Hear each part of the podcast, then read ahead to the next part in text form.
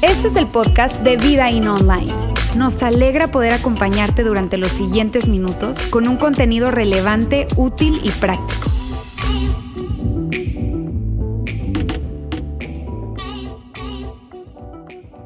Hemos hablado de esto que de alguna manera nosotros tenemos una especie de, eh, no sé si fascinación o curiosidad por saber cómo se ve nuestro futuro. La gente normalmente tiene ese tipo de curiosidad, ¿sabes? Y de repente piensas, ¿cómo me veré en el futuro? De hecho, ustedes han visto esas apps que colocaron que te saca una fotografía para ver cómo tú te ves en el futuro, ¿verdad? Y algunos realmente casi que querían suicidarse cuando veían esas fotografías, ¿cierto? Ahora, tenemos una especie de fascinación con respecto a esto, con respecto a esa curiosidad, ¿qué será acerca de nuestro futuro? ¿Cómo, cómo qué deparará nuestro futuro? Ahora, el asunto que hemos visto en esta serie es que nosotros tenemos una gran capacidad de poder predecir nuestro futuro y que lo único que nosotros tenemos que hacer es prestar atención al camino en el que hoy en día nosotros estamos. Que si nosotros prestamos atención en el camino en el que hoy en día nosotros estamos, entonces vamos a poder tener una idea de cómo será nuestro futuro. Porque tú y yo tenemos eso. ¿Y qué pasará cuando yo tenga 60 años, en mi caso? O sea, dentro de unos 30 años, algo así. ¿Qué pasará cuando tenga, cuando me case? ¿Qué pasará cuando, eh, con mis finanzas? ¿Qué sucederá con mis finanzas como, con respecto a ellas dentro de 10, 15, 20 años? Hay, hay dudas que nosotros tenemos que son legítimas. Los chavos dirán, oye, ¿qué pasará conmigo cuando me case? ¿Con quién me casaré? ¿O qué pasará conmigo con respecto a mis calificaciones, a mi desarrollo profesional? ¿Me graduaré? ¿No me graduaré? ¿Dónde me graduaré? ¿A dónde iré? ¿Dónde viviré? En fin. El asunto que hemos visto en esta serie es que nosotros tenemos una gran capacidad de poder predecir nuestro futuro y simplemente lo que tenemos que hacer es prestar atención al momento en el que hoy en día estamos. ¿Qué camino estamos recorriendo? De hecho, nosotros decíamos lo siguiente, decíamos, la dirección determina nuestro destino. La dirección determina nuestro destino financiero, en salud, en qué me voy a dedicar en mi vida, mi matrimonio, mi rol como padre, mi rol como esposo, como esposa, la dirección. De hecho, decíamos que esto es un principio y que no se puede violar ni se puede romper. Era como el principio de la gravedad, era como el principio de Arquímedes, decíamos en ese momento. Y el punto es que es un principio. La semana pasada Lauro venía y nos complementaba este concepto de una manera espectacular de hecho, esto es lo que nos decía Lauro. La dirección, no la intención, determinará nuestro destino. Y esto es tan importante, ¿por qué es tan importante? Y es tan importante para ti y para mí, porque de alguna manera nosotros creemos que nuestras motivaciones o nuestras intenciones, nuestros deseos son los que van a poder lograr determinar nuestro destino. Me explico, yo anhelo tanto que me vaya bien en la vida. Yo anhelo tanto casarme con, con ese príncipe azul o con esa princesa. Yo anhelo, y como yo lo anhelo tanto, va a suceder. Sí. Pero lo que veíamos era que la dirección, no la intención, determina nuestro destino. Y que si yo quiero de alguna manera, si yo quiero de alguna manera tener a mis nietos, disfrutarlos, poder cargarlos, jugar con ellos, pero no me estoy cuidando en lo que yo como, en cómo yo descanso, en, eh, mi ejercitación, si no estoy cuidando mi salud, entonces pues mírame bien, mi gran intención, el gran amor de abuelo que yo estoy formando dentro de mi corazón para el día de mañana, no va a servir de nada. De hecho, ni siquiera mis oraciones, porque tú sabes, hay algunos que nos ponemos un poco más espirituales, ¿cierto? Y entonces decimos, tú solo lo que tienes que hacer es orar, rezar, pagar promesas, lo que tú quieras, pero las cosas se te darán. No, porque es nuestro camino, no nuestra intención. Y si yo tengo un gran deseo de querer formar un buen hogar, pero de alguna manera estoy saliendo con la primera chica o el primer chico que me sonríe, pues mi camino va por un lado, o mi dirección va por un lado y mi intención va por otro. Y por más intención, y te digo, y en esto a lo mejor quiero ser hasta categórico y, recalcitrante. ¿Por qué? Porque por más de que alguien ore, rece, pague promesas o haga lo que sea, si su dirección no está en armonía, no bastará ni servirá de nada ninguna cantidad de oraciones. Con mucho cariño. Ahora, eso es lo que hemos visto en esta serie. Hoy vamos a ver la tercera parte de esta serie. Y mira, quiero contarles algo, algo que me sucedió y que nos sucedió a mi esposa y a mí hace unos 15 años. Nosotros eh, vivíamos en Venezuela en ese tiempo y eh, mis suegros nos invitaron a pasar una temporada con ellos en Portugal. Mis suegros son portugueses. Y nos fuimos a Portugal, a la bellísima ciudad de Aveiro. Y estábamos allá, mi esposa, mi hija pequeña, Antonella tenía como un año de nacida. Y estábamos allá, mi suegro estando allá dice, oye, ¿qué tal si nos vamos hasta Madrid y luego de Madrid nos vamos hasta París y nos vamos en el coche? Y a mí no me gustó la idea. Y yo, claro que sí, vámonos, por supuesto. Sí, sí, sí, sí, sí. Y no, eh, total de que nos fuimos. Y de Aveiro hasta Madrid no hubo problema porque eran poco menos de seis horas, así es que allí no había tanto drama. El asunto empezó cuando fuimos de Madrid a París, porque París queda en el norte de Francia y ya el reto era la recorrida, larga. Está bien. Pero bueno, ahí tengo mi suegro ahí manejando, no teníamos GPS, no me pregunten por qué, porque no me acuerdo, ¿verdad? Pero yo, yo tenía el mapa, lo tenía en mis manos. Yo era ese copiloto clave que todo conductor debe tener. Y efectivamente nos perdimos. Sí, pues mírame, cuando pasamos, no nos dimos cuenta ni siquiera en qué momento nosotros pasamos de España a Francia. Yo ni me di cuenta en qué momento. Está bien, porque nos metimos por unas carreteritas y unas cosas que yo, la verdad, ni me acuerdo. Yo aparentaba saber, sobre todo con el suero cuando lo tienes al lado, ¿sabes? Sí, así. Eh, eh, eh, este, y total de que era la una de la mañana, amigos, y estábamos perdidos, totalmente perdidos allí. Sabíamos que era Francia por los señalamientos que habían que estaban en francés. Por eso sabíamos que era Francia. Ahora, en ese momento yo, yo, yo estaba ya un poco desesperado, mi suegro ni se diga, y mi suegra tenía un ataque de nervios en la parte de atrás. Todo era un caos allí interno. De repente andamos, nos metimos en un pueblito, un pueblito que tenía como tres calles solamente. En esas tres calles que hay, había, nos vimos un carro con unos chavos que estaban allá afuera, como que estaban tomando, haciendo algo, en fin. Y yo los veo y yo, el alma me volvió al cuerpo, era casi la una de la mañana, y yo le digo, Armenio, se va mi suegro, acércase allá hasta, hasta donde están ellos, yo voy a hablar con ellos Entonces llega y se baja, pero ¿cómo vas a hablar tú? Tranquilo. Entonces agarró, bajé y yo me hablé con mi perfecto francés. Bien, buenas noches, ¿cómo esté? Usted, ¿verdad? Y ahí me acerqué y descubrimos que los chavos eran portugueses.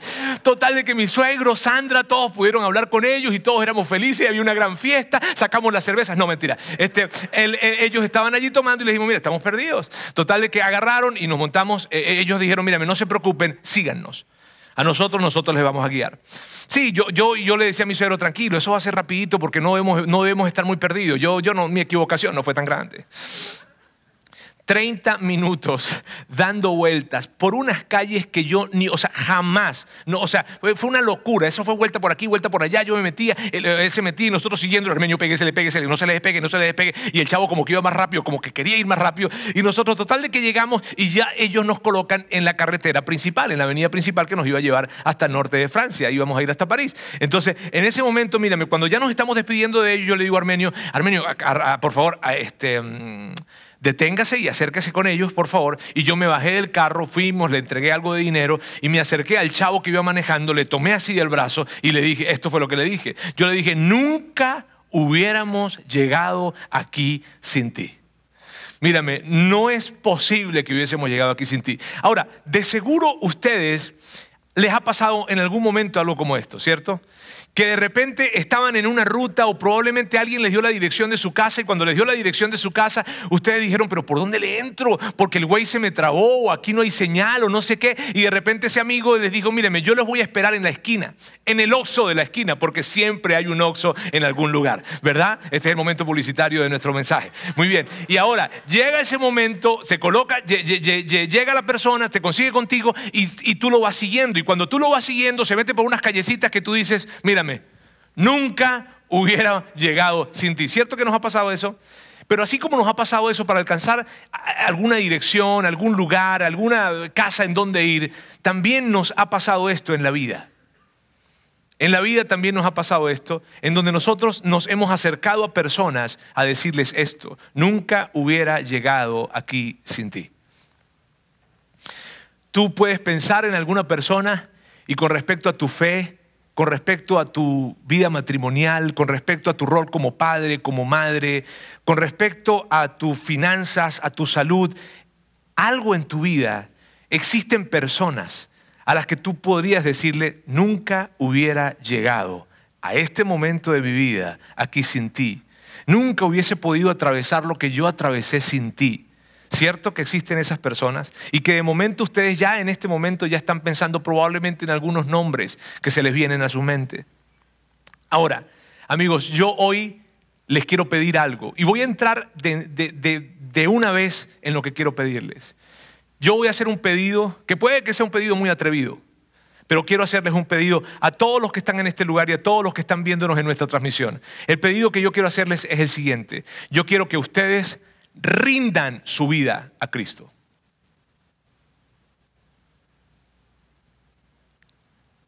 Yo quiero pedirles que ustedes decidan seguir a Jesús con todo su corazón, en cada una de sus áreas. Y miren bien, yo no estoy pidiéndole a alguien que se cambie de religión, no estoy pidiendo eso. Yo no estoy pidiendo que tú dejes de ser católico o que dejes de ser la religión con la que tú te identificas, no. Yo lo que estoy pidiéndote es que tú seas capaz de rendir tu vida a Cristo. Y que así como nosotros ciegamente seguimos a esos muchachos que ni conocíamos, tú puedas decidir el día de hoy seguir a Jesús, solo que con Él sí hay garantías. Con estos chavos íbamos a ver a dónde íbamos a llegar. Sin embargo, yo te quiero pedir esto y te digo, esto es más o menos atrevido dependiendo de la historia de cada uno de ustedes. Porque no se trata de venir a un lugar. No se trata de que yo soy cristiano porque papá o porque mamá lo fue, o que soy católico porque papá o porque mamá o porque mi abuelo o porque mi abuela, o porque tengo cierta creencia en Dios porque esto no, no se trata de eso. No se trata de que tú vengas el día de hoy acá o que estés conectado con nosotros y simplemente vienes y qué padre y escuchas y disfrutamos y todo esto. No, no se trata de eso. Lo que yo les estoy diciendo es algo más grande. Lo que yo les estoy diciendo es que ustedes rindan su vida a Cristo y que sean capaces de poder presentar cada área de su vida, su finanza, su matrimonio, su sexualidad, su moralidad, la manera de hacer negocios, las decisiones que tienen que tomar con respecto a su futuro, todo lo rindan a Él. Eso es lo que quiero pedirles. Y te digo, esto puede ser más atrevido para algunas personas que para otras. Y puede que tú digas, no puede ser, yo vine a este lugar porque me dijeron que aquí no me presionaban. Y si tú invitaste a alguien, de repente eh, eh, estás así como que no puede ser. Yo le dije que aquí no, que aquí todos eran bienvenidos, que aquí nadie no. Y mírame, claro que sí, aquí todos son bienvenidos. ¿Está bien? Y tú puedes pertenecer en este lugar sin necesidad de creer. Solo que para efectos de este mensaje y en la serie que estamos viendo, yo quiero pedirte algo. Rinde tu vida, Jesús. ¿Por qué? ¿Por qué te quiero pedir esto? Y puede que esto sea demasiado para ti. Y puede que sea demasiado para ti. ¿Por qué? Porque, porque yo no conozco tu vida. Yo no conozco tu historia. Yo no conozco las cosas que tú probablemente has pasado, las decepciones que has tenido, que probablemente cuando eras pequeño pediste y pediste a Dios para que por favor de alguna manera tu papá y tu mamá no se divorciaran, pero terminaron divorciándose. Porque yo no conozco eso, yo lo desconozco. Yo desconozco el hecho de que tú tal vez pediste y pediste y pediste para que ella o para que él no se muriera, para que papá no muriera, para que ese niño no se muriera, para que, aquel familiar no muriese, pero terminó muriéndose y entonces sencillamente lo que pasó en tu corazón fue que se dolió enormemente y que sencillamente dijiste, ¿sabes qué Dios? Yo mejor me alejo, yo mejor me separo, yo mejor me distancio de ti, de lo que sea la fe, de lo que signifique la iglesia y de lo que signifique o represente Dios de alguna manera. Y entonces eso ha herido tu corazón profundamente. Y cuando yo te estoy diciendo hoy, entrégale tu dirección por completo a Cristo, sigue el camino de Él, colócate en esa dirección, entonces tú dices, no, me cuesta demasiado. Yo no conozco tu historia, pero yo me atrevo, mírame, me atrevo, me atrevo a decirte esto. ¿Por qué? Porque yo he escuchado a muchísimas personas, a una cantidad incontable de personas decir esto, nunca hubiera llegado aquí sin ti refiriéndose a Dios. Amigos, por eso yo me atrevo a decirles esto. Y, puede que yo te esté diciendo esto a ti y tú estás diciendo, bueno, Roberto, yo soy cristiano. Yo no me estoy refiriendo a eso. Yo me estoy refiriendo a que rindas tu vida por completo. Y yo soy católico, a que rindas tu vida por completo. y me atrevo y soy tan incisivo en esto Porque amigos, la cantidad de personas que yo he visto decir esto a Dios, nunca hubiera llegado aquí sin ti. No en esas palabras, probablemente no exactamente en estas palabras, pero sí gente que se ha acercado y que de alguna manera ha dicho, Roberto, ¿sabes qué? O a mí, o contando, o hablando acerca de su vida, diciendo, mi vida estaba hecha un desastre, mi matrimonio estaba mal, mis finanzas estaban acabadas, yo estaba sumido en un pozo de desesperanza, vivía deprimido, deprimida, no odiaba a todo el mundo, eh, no podía dormir, era, era una locura, en fin. Y sabes, yo me acerqué a Dios y hoy te puedo decir algo, nunca hubiera llegado aquí sin Él. Y te puedo decir algo, las cosas en mi vida cambiaron de una manera increíble. Y aun cuando no había posibilidad de futuro para mí, para, mi matrimonio, para mis finanzas, para mi salud, híjole, ¿sabes qué?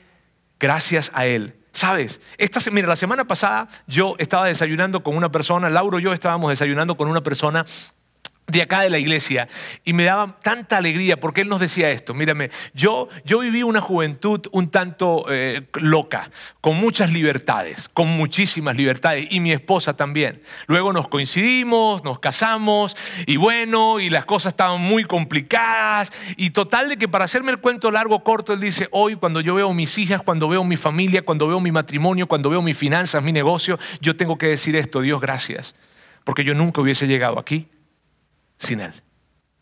De hecho, Él lo expresó en estas maneras. Él dijo esto, bendita pandemia. Y dijo eso porque en la pandemia Él se conectó, y Él y su esposa se conectaron con un grupo. Y en ese grupo Él dice, nuestra vida, que es un grupo de la iglesia, es un grupo pequeño de la iglesia. Y Él decía, en ese grupo para nosotros hizo toda la diferencia. Y nuestro matrimonio, mis finanzas, mi negocio, nuestra familia jamás estuviese como está si no hubiese sido por Él. Esta semana le pedí el ride a alguien que iba a Saltillo y me dio el ride para Saltillo, un ride largo, ¿no? Este, me dieron el ride a Saltillo y yo estoy platicando con, con, él y, y le estoy preguntando, cuéntame cómo llegaste tú a conocer a Dios, cómo fue tu proceso, cómo fue eso. Y él me está contando y me está diciendo, mira Roberto, yo, mi proceso fue este. Llegó un momento en donde yo salí al estacionamiento de la empresa en la que yo trabajaba, a fumarme un cigarro y a derramarme en llanto porque ya no aguantaba la crisis que tenía en mi matrimonio. Y, fue un momento muy difícil. Y luego, ¿qué pasó? Bueno, por algo alguien me escuchó, alguien estaba por ahí cerca, me vio, me invitó a su iglesia, me dio un folleto, yo fui a la iglesia, luego volví a ir y luego le dije a mi esposa que fuéramos y total de que fueron a vida in allá en Saltillo. Y entonces llegaron a Saltillo y de repente él fue, ella estaba con muchísimos eh, nervios, no sabía si entrar o no entrar, qué pasar, total de que salen, cuando salen él le pregunta cómo te sientes, no sé qué me pasa, tengo como ganas de llorar, total de que todo un asunto allí y él me cuenta cómo fue su proceso y el asunto es que ellos llegan a la iglesia en Saltillo hace varios años con una cantidad de problemas como matrimonios y hoy, hoy están liderando un grupo pequeño de matrimonios. Y ellos me dicen, nunca hubiera podido hacer lo que hoy estamos haciendo si Dios no hubiese estado conmigo. Amigos, y por eso yo me atrevo a ustedes a decirles hoy, rindan su vida a Jesús por eso. Porque hay algo de lo que nosotros estamos convencidos y que tú me has escuchado decirlo muchas veces y es lo siguiente. Seguir a Jesús hace que tu vida sea mejor y te hace mejor para la vida.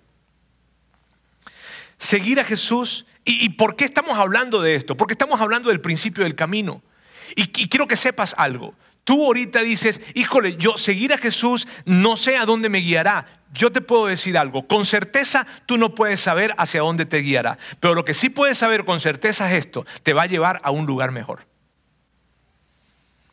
Eso lo puedes tener con seguridad. ¿Y por qué? Por, ah, pues claro, eso, pues, eh, Roberto, es obvio que tú lo digas. Tú eres un pastor, ¿verdad? Estás enfrente de una iglesia y lo estás diciendo. No, es porque lo veo en tantas personas que decidieron su vida, colocarla en el camino, usaron el principio del camino sin ellos darse cuenta. Dijeron, vamos a seguir a Jesús. No sabemos qué signifique, no sabemos qué represente, no sabemos cuánto nos cueste, no sabemos a dónde llegaremos, pero le vamos a seguir. Y a partir, a partir de que empezó a pasar el tiempo, los años, los años, los años y los años, ellos se encuentran en un momento de sus vidas en el que dicen, nunca hubiésemos podido llegar aquí sin Él.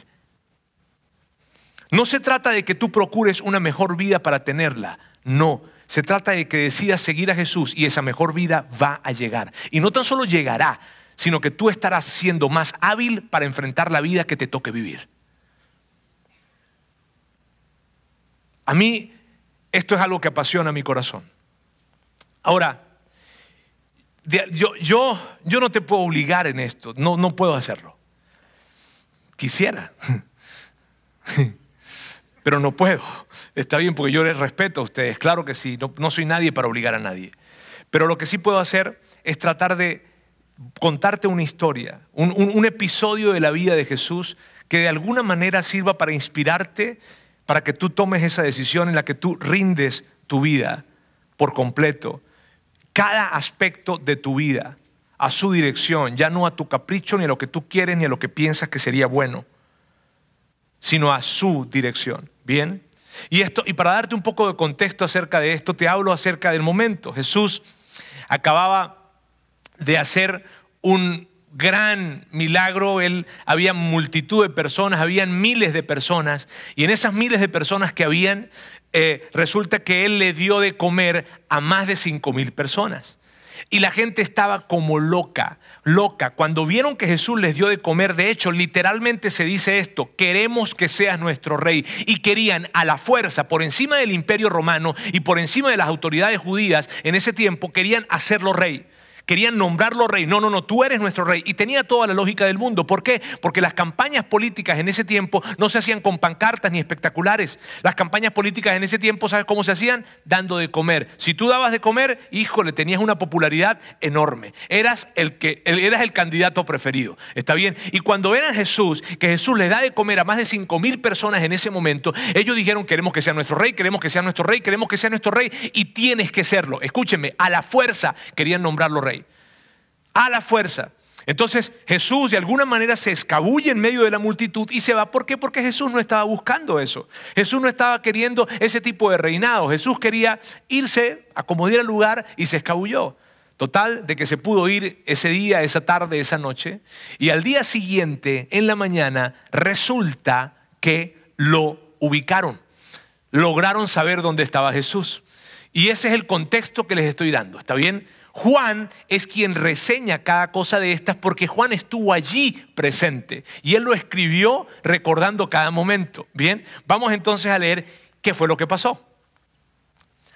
Cuando lo encontraron a Jesús, al otro lado del lago le preguntaron, Rabí, ¿cuándo llegaste acá? Ahora, quiero decirles algo amigos. Tú ves esta pregunta y tú dices, oye, me estaban muy interesados, ¿verdad? En, en Jesús en, cómo pudo llegar allá. Esta pregunta, realmente ellos no estaban interesados en cómo llegó Jesús allá. Esa es la pregunta retórica o que, tú cuando tú agarras y saludas a alguien le preguntas, ¿cómo estás? ¿Sabes? Y dígame si te contestan, una vez a mí me contestaron, ¿tienes tiempo?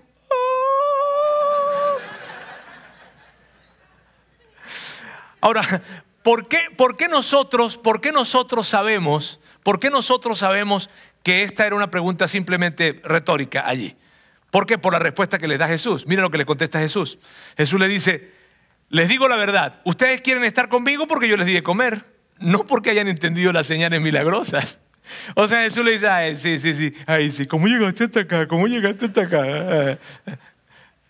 O sea, ustedes quieren estar conmigo porque yo les di de comer, no quieren porque es que yo, ay, ¿cómo, ¿cómo habrá llegado hasta acá? Ustedes quieren por eso. De hecho, Jesús dice esto y es muy importante, no porque hayan entendido las señales milagrosas, amigos, y esta palabra, la palabra señales, tiene un poder tan grande y tiene una implicación tan grande. ¿Por qué? Porque Jesús no hacía milagros al azar. Jesús no hacía milagros al azar. Tal vez tú cuando lees los evangelios, que son las biografías de Jesús, en algún momento has llegado a pensar de que Jesús andaba haciendo milagros al azar, tú sabes, ¿no? Hoy, ok, los que el apellido empiece por ese son los milagros hoy para ellos. ¿Está bien? Para los Sánchez, para los Saab, ¿verdad? Hoy va a ser el milagro para... No, Jesús no hacía milagros al azar. Jesús cada milagro que sucedía no era el propósito en sí el milagro, sino representaba una señal.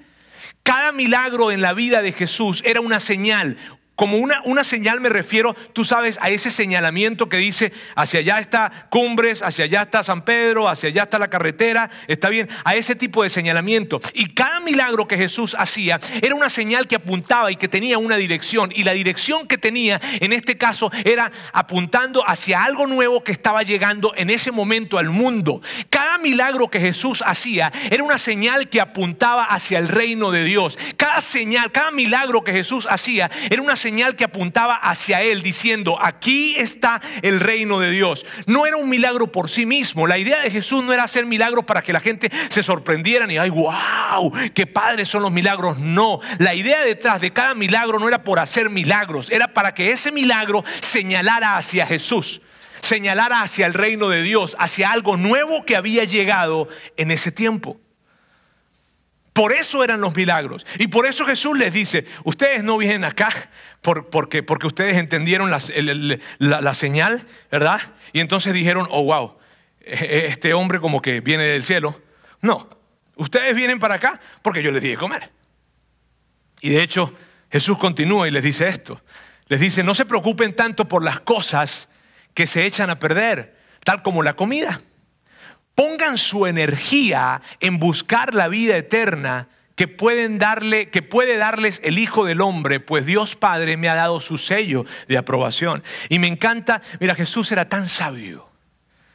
Me encanta cuando Jesús dice esto. No se preocupen tanto por las cosas.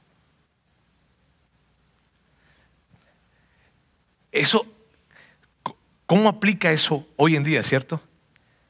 Jesús sabía que nosotros nos preocupamos demasiado por las cosas. Y él estaba diciendo, no se preocupen tanto. Y me encanta cuando dice, pongan su energía. ¿Sabes qué representa eso? Esto es lo que representa. Denle prioridad a las cosas eternas, no a las materiales. No se preocupen tanto por las cosas. ¿Cuál fue tu mayor preocupación esta semana? No me la tienes que decir. Pero me encanta Jesús hablándoles de esta manera a ellos. Él era muy sabio. Ahora, ellos luego le contestan, y mira lo que, que ellos le contestan a Jesús.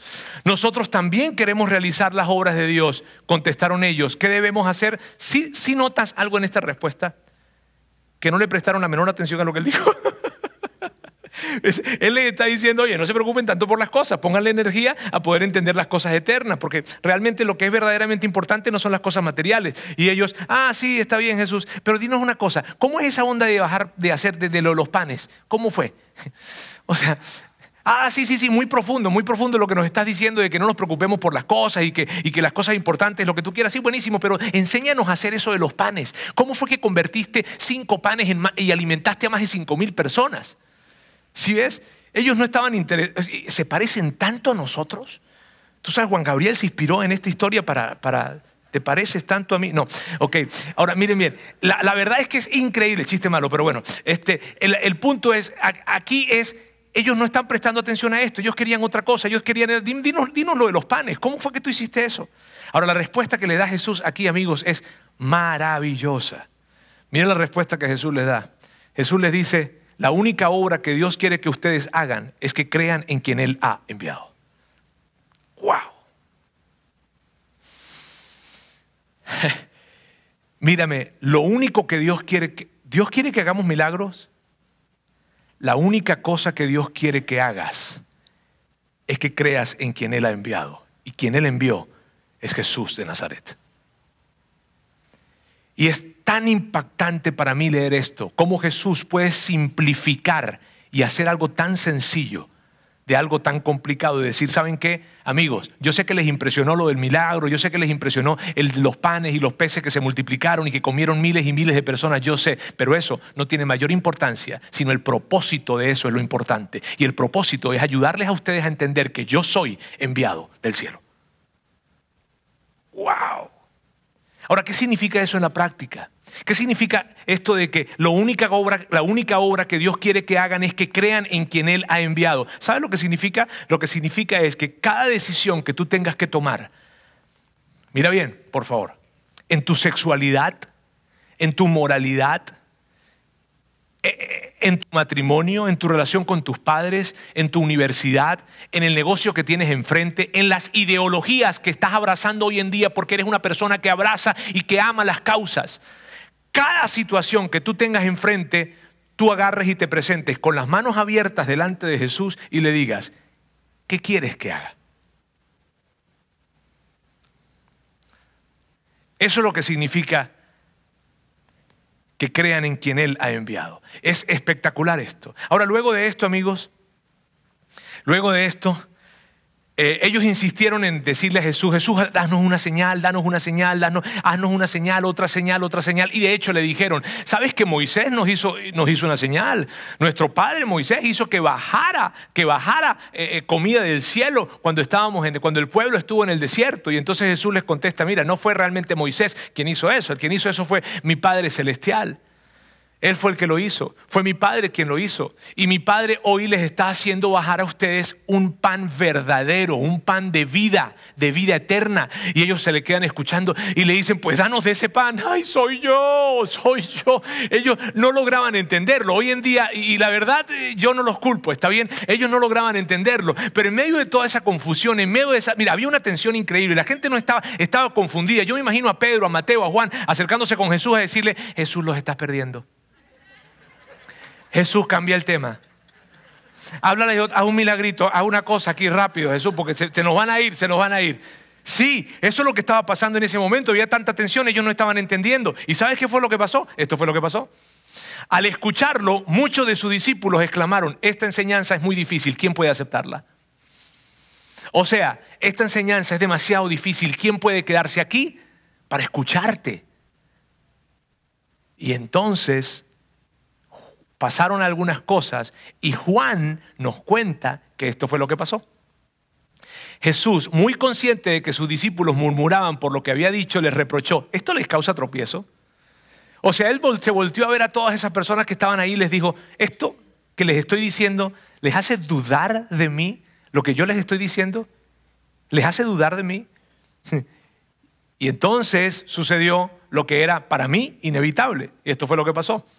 Desde entonces muchos de sus discípulos le volvieron la espalda y ya no andaban con él. Amigos, esto que está acá, esto que está acá, mírame, para mí son, son una de las cosas que a mí me hacen creer tanto en los evangelios. ¿Por qué? Porque esta acción que vemos aquí, que los discípulos le dieron la espalda y que se fueron y se alejaron, no dejó bien parado a Jesús. O sea, si alguien hubiese escrito esto, si Juan hubiese escrito esto para dejar bien parado a Jesús, tú sabes, para que se viera como un rockstar, hubiese escrito, y de repente ellos vieron las palabras de Jesús, su mirada penetrante, gallardía, su corazón encendido por una pasión profunda, y entonces sus corazones fueron encendidos a punto de que levantaron sus manos, cayeron enfrente de él y le dijeron, te seguiremos hasta la muerte. Pero nada de eso sucedió. ¿Por qué? Porque así no pasó. La gente se fue y se empezaron a ir y a ir, y el uno y el otro, y le dio otro. ¿Y ¿Tú sabes por qué se fueron? Y esto está poderosísimo. ¿Tú sabes por qué se fueron ellos? ¿Tú sabes por qué le dieron la espalda a Jesús ellos? Porque Jesús no les dio lo que ellos querían, en el momento en lo que lo querían y de la forma en que lo querían. ¿Ves cómo esa historia se parece tanto a nosotros? Porque cuántas veces nosotros le hemos pedido tanto algo y de alguna manera eso no ha llegado. Y como no llegó, nos distanciamos lenta y progresivamente. Porque cuántas veces, cuántas veces tú no, no, le pediste, Dios, danos ese hijo que tanto queremos, danos ese hijo que tanto queremos, que no ha llegado, dánoslo, dánoslo, dánoslo, y nunca llegó. ¿Cuántas veces no le has pedido, dame esa pareja, dame esa pareja, dame ese esposo, dame esa esposa, dame, dámelo, dámelo, dámelo, por favor, y no termina de llegar? ¿Cuántas veces no le pediste, dame, ayúdame a entender, ayúdame con esta materia, ayúdame con esta carrera, ayúdame con esta decisión que tengo que tomar? Y pareciera que nunca llegó. Y como nunca llegó, lentamente nos fuimos distanciando de Él, porque no nos dio lo que queríamos en la forma en la que queríamos. Y mírame, si tú estás en ese lugar, si yo estoy en ese lugar, esto es lo que Jesús haría y respondería ante ti cuando tú quisiste pedirle algo, pero no respondió como tú querías que respondiera. Esto es lo que Él diría. Él te diría, te entiendo. Te entiendo, entiendo tu dolor, entiendo tu tristeza, entiendo tus lágrimas, entiendo tu decepción, pero lo que yo tengo para ti es mucho más grande, no es de este mundo.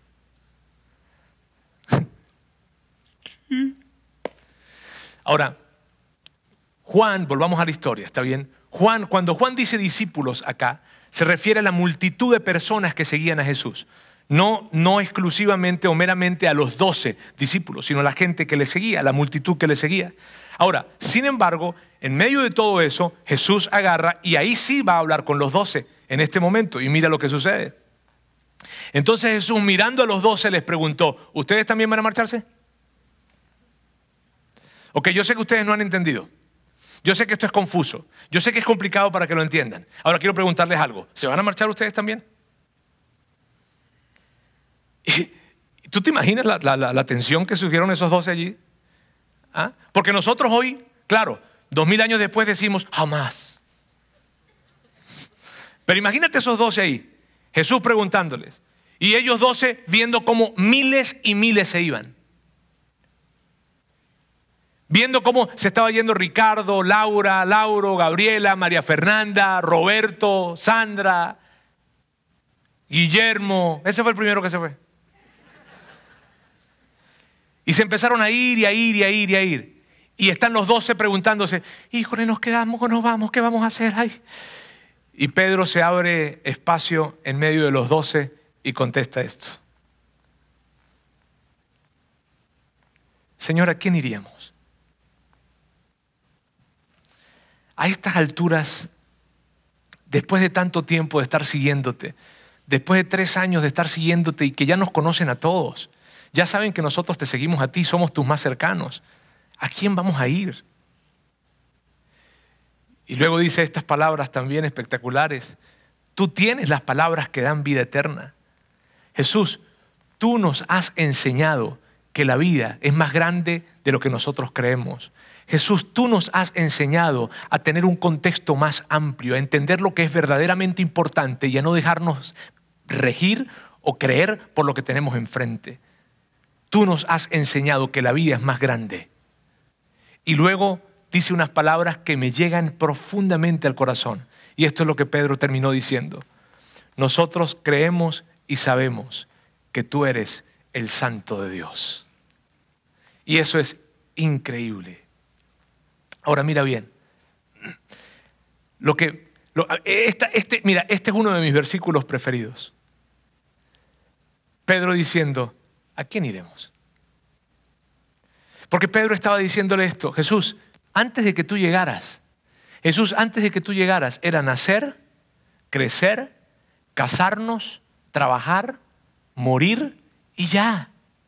Pero desde que tú llegaste, desde que tú hablaste con nosotros, desde que hablaste conmigo aquella mañana en aquel puerto, desde que tú llegaste, le diste significado a mi vida, le diste propósito a mi vida. Tú, tú me ayudaste a ver que la vida es más grande, tú me diste un significado, un propósito, una razón por la cual vivir. ¿A quién voy a ir? ¿A quién? Amigos, esta es la pregunta que yo quiero que tú te hagas. Esta es la pregunta que yo quiero que cada uno de ustedes en sus casas, en sus ciudades, en donde ustedes se encuentren, se hagan. ¿A quién vamos a ir? ¿A quién? Esta pregunta es una pregunta que yo me he hecho tantas veces en mi vida. Y mírame, yo, yo, no, yo no le estoy. Y yo, yo no quiero que tú vayas a pensar, Roberto, ya yo estoy convencido. No, no. Porque yo, no, no, Roberto, sabes que yo soy cristiano, yo soy católico, yo soy, no, yo soy, no, no se trata de lo que tú crees ser. Se trata de rendir tu vida por completo a Jesús. Esta es una pregunta, ¿a quién iré? Es una pregunta que yo me he hecho tantas veces. Cuando yo tenía 17, 16, 17 años, en la plenitud de mi juventud, un macho cabrío, una... Me refiero a, a un joven lleno de energía, de juventud. Yo tuve que tomar una decisión. ¿Cómo voy a manejar mi sexualidad? ¿Cómo la voy a manejar? Y entonces, cuando tomé esa decisión, esta pregunta fue la que rigió. ¿A quién iré? ¿A quién le preguntaré cómo voy a manejar mi sexualidad? ¿A mí mismo? ¿A mis criterios? ¿A alguien que me esté diciendo a la sociedad? ¿O mejor le voy a preguntar a él? Esta pregunta me la hice cuando yo salí de mi ciudad natal, una ciudad que queda al sur de Venezuela. Y cuando yo un profesional recién graduado, recién egresado de la universidad, no sabía ni a dónde ir, yo digo, ¿a dónde voy a ir? ¿A quién le iba a preguntar? ¿A quién iré? ¿A quién iré para decirle qué voy a hacer con mi vida? Fue la misma pregunta que me hice cuando yo dejé mi carrera profesional para dedicarme a esto que yo hoy en día estoy haciendo. Fue, fue en ese momento en donde yo dije, ¿a quién le voy a preguntar? O sea, ¿qué voy a hacer con mi vida? Ok, ya me gradué, ya tengo más de 10 años de experiencia, tengo un desarrollo profesional bueno, hay ofertas que tengo enfrente, pero ¿a quién iré? ¿A quién le preguntaré acerca de lo que viene para mí? Esa misma pregunta me la hice cuando salí, cuando me iba a casar. Híjole, me voy a casar. ¿A quién, ¿A quién le voy a confiar esta decisión? ¿Quién me va a poder guiar en medio de esta decisión? ¿Mis amigos? ¿A quién? Y entonces me acerqué a Dios. Esa fue la misma pregunta que le hice o que me hice cuando decidí salir de mi país y dejar todo lo que teníamos allá. Esa fue la misma pregunta que me hice cuando me vine para acá, para Monterrey, saliendo de Saltillo. ¿A quién iré? ¿A quién tengo que preguntarle qué acerca de mi futuro? ¿A quién? a mí mismo, me voy a ver a un espejo y me voy a preguntar a mí mismo, voy a confiar en mi criterio, voy a preguntarle a mi jefe, voy a preguntarle a mis amigos, no, ¿a quién iré? Y la respuesta la conseguimos en la misma frase que Pedro entregó, ¿a quién iré? Solamente tú tienes palabras de vida eterna. Eso me encanta. Ahora amigos, cada vez que yo me hice esa pregunta, les voy a ser sinceros, fue muy difícil. Cada vez que me hice esa pregunta fue muy difícil. Porque a mis 17, 18 años, decirle a él, te confío el manejo de mi sexualidad como tú me digas, iba totalmente en contracorriente. Cuando le pregunté, híjole, ¿y con quién me caso? Ante la multitud de ofertas, no. Cuando pregunté, ¿a ¿Con quién? O sea, ¿qué voy a hacer con esto? No fue, mírame, cuando, cuando se trató de venirme a este lugar, porque a mí no me mostraron una fotografía así como está hoy acá, una iglesia creciente con gente bellísima como ustedes, gente viendo de Saltillo, de Ciudad de México, de Monterrey y de otros, no me mostraron esta, hubiese sido fácil. Mira, si tú vas por este camino y si tú le confías tu vida a Dios, esto es lo que va a pasar. Ah, qué fácil. Pero a mí no me mostraron esa fotografía. Y con esto lo que te quiero decir es lo siguiente. Amigos, seguir a Jesús no es fácil. Porque no quiero venderte algo acá. Seguir a Jesús no es fácil. Pero lo que sí te tengo que decir es que seguir a Jesús siempre es mejor. Siempre. Y yo quiero hoy volverte a desafiar y a decirte, ríndele tu vida a Cristo. Ríndele tu vida a Jesús. Coloca tu carrera universitaria, tus ideologías, tu deseo de vivir en una relación el día de mañana, tu futuro, tu matrimonio, todo, todo. Dile, aquí estoy con mis manos abiertas. Yo no sé qué signifique esto, Jesús. Yo no sé hacia dónde me vaya a llevar esto. Yo sé que no va a ser fácil, pero va a ser mejor. ¿Tú estás dispuesto a hacer eso? ¿Tú estás dispuesto a hacer eso? ¿Estás dispuesto a que tú puedas seguirle y entonces puedas rendirte a su dirección?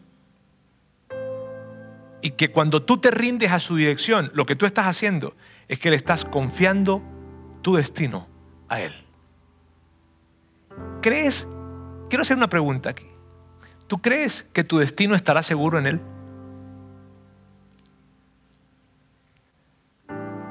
Nunca yo hubiese podido llegar a donde he llegado y la vida que vivo hoy si no hubiese sido por Él. Esa es la historia de tantas personas. Por eso yo quiero animarte a que hoy tomes esa decisión yo voy a guiarte en una oración. Si tú quieres tomar esa decisión, recuerda, no estás dejando de ser una religión para irte a otra, no, estás simplemente rindiendo tu vida a Jesús. Y si tú quieres hacer esto en tu casa, en donde tú te encuentres, o donde tú estás escuchando esto, o algunas personas acá en el auditorio, y ustedes dicen, sí, sabes que yo considero que soy un seguidor de Jesús, pero con respecto a esto, no lo he hecho. Si tú quieres hacer eso, yo quiero que tú hoy allí donde tú estás, con tus ojos cerrados para que no te distraigas, puedas seguir o guiarte por una oración que yo voy a hacer. No, esta oración no tiene un poder sobrenatural ni nada de eso en lo absoluto, simplemente guiarte. ¿Está bien? Para que tú puedas asegurarte un destino en Él. Y si quieres tomar esa decisión, por favor, sigue conmigo en esto. Dios, quiero acercarme a ti, recordar que probablemente y reconocer que probablemente mi camino, mi dirección, no me esté llevando al mejor lugar. Porque he estado caminando en mis criterios. Pero hoy, hoy quisiera decidir seguirte a ti. Rendir mi vida a ti.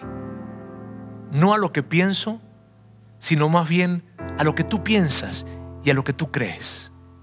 Confiarte mi destino a ti. Confiarte mi destino financiero, relacional, familiar, de salud.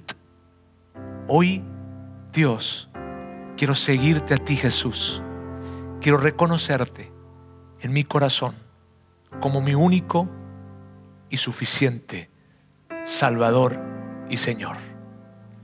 Hoy quiero comenzar un nuevo camino. En el nombre de Jesús. Amén.